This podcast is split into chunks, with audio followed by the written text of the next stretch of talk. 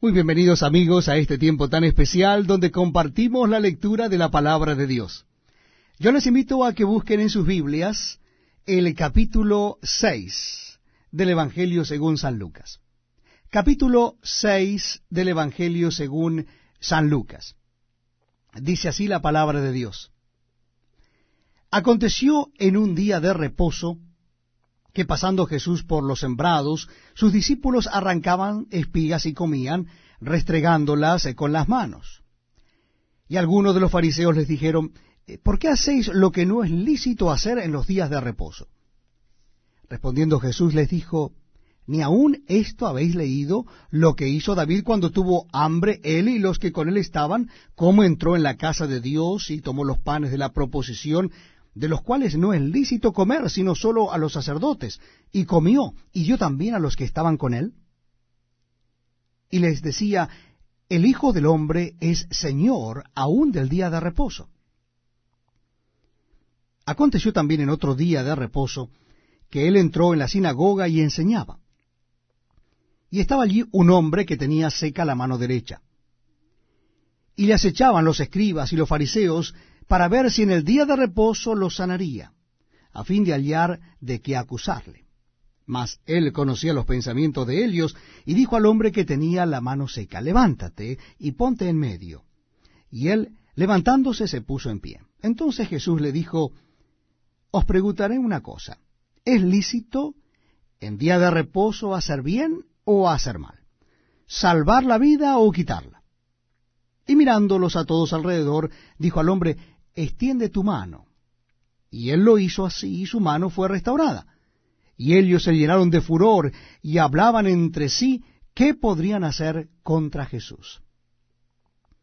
En aquellos días él fue al monte a orar y pasó la noche orando a Dios. Y cuando era de día llamó a sus discípulos y escogió a doce de ellos, a los cuales también llamó apóstoles. A Simón, a quien también llamó Pedro, a Andrés su hermano, Jacobo y Juan, Felipe y Bartolomé, Mateo, Tomás, Jacobo hijo de Alfeo, Simón llamado Celote, Judas hermano de Jacobo y Judas Iscariote, que llegó a ser el traidor.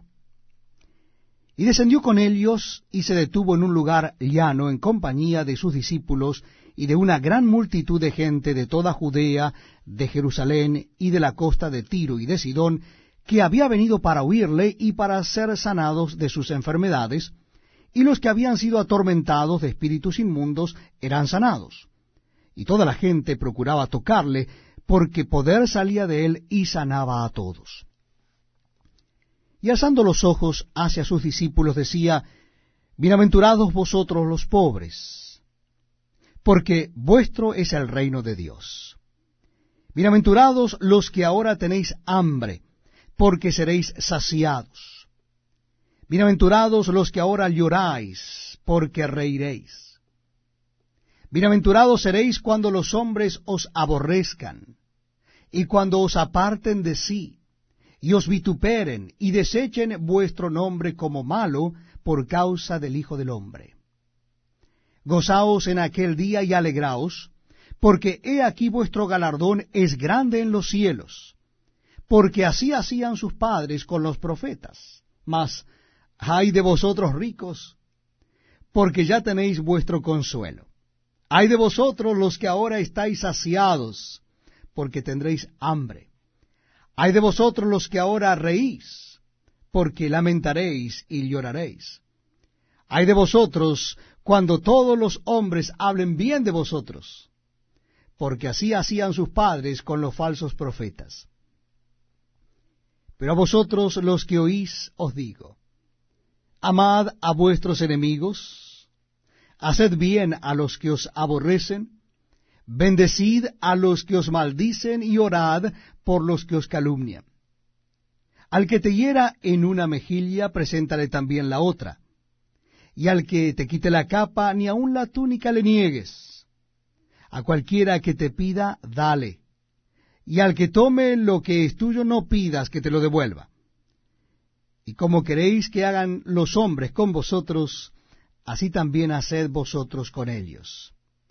Porque si amáis a los que os aman, ¿qué mérito tenéis? Porque también los pecadores aman a los que los aman. Y así hacéis bien a los que os hacen bien, ¿qué mérito tenéis? Porque también los pecadores hacen lo mismo. Y si prestáis a aquellos de quienes esperáis recibir, ¿qué mérito tenéis? Porque también los pecadores prestan a los pecadores para recibir otro tanto. Amad, pues, a vuestros enemigos y haced bien y prestad, no esperando de ello nada, y será vuestro galardón grande, y seréis hijos del Altísimo, porque Él es benigno para con los ingratos y malos. Sed, pues, misericordiosos, como también vuestro Padre es misericordioso. No juzguéis, y no seréis juzgados. No condenéis, y no seréis condenados. Perdonad, y seréis perdonados. Dad, y se os dará medida buena, apretada, remecida, y rebosando darán en vuestro regazo. Porque con la misma medida con que medís, os volverán a medir. Y les decía una parábola. ¿Acaso puede un ciego guiar a otro ciego? ¿No caerán ambos en el hoyo? El discípulo no es superior a su maestro, mas todo el que fuere perfeccionado será como su maestro. ¿Por qué miras la paja que está en el ojo de tu hermano y no echas de ver la viga que está en tu propio ojo? ¿O cómo puedes decir a tu hermano, hermano, déjame sacar la paja que está en tu ojo, no mirando tú la viga que está en el ojo tuyo? Hipócrita, saca primero la viga de tu propio ojo, y entonces verás bien para sacar la paja que está en el ojo de tu hermano. No es buen árbol el que da malos frutos, ni árbol malo el que da buen fruto, porque cada árbol se conoce por su fruto. Pues no se cosechan higos de los espinos, ni de las zarzas se vendimian uvas. El hombre bueno del buen tesoro de su corazón saca lo bueno, y el hombre malo del mal tesoro de su corazón saca lo malo, porque de la abundancia del corazón habla la boca.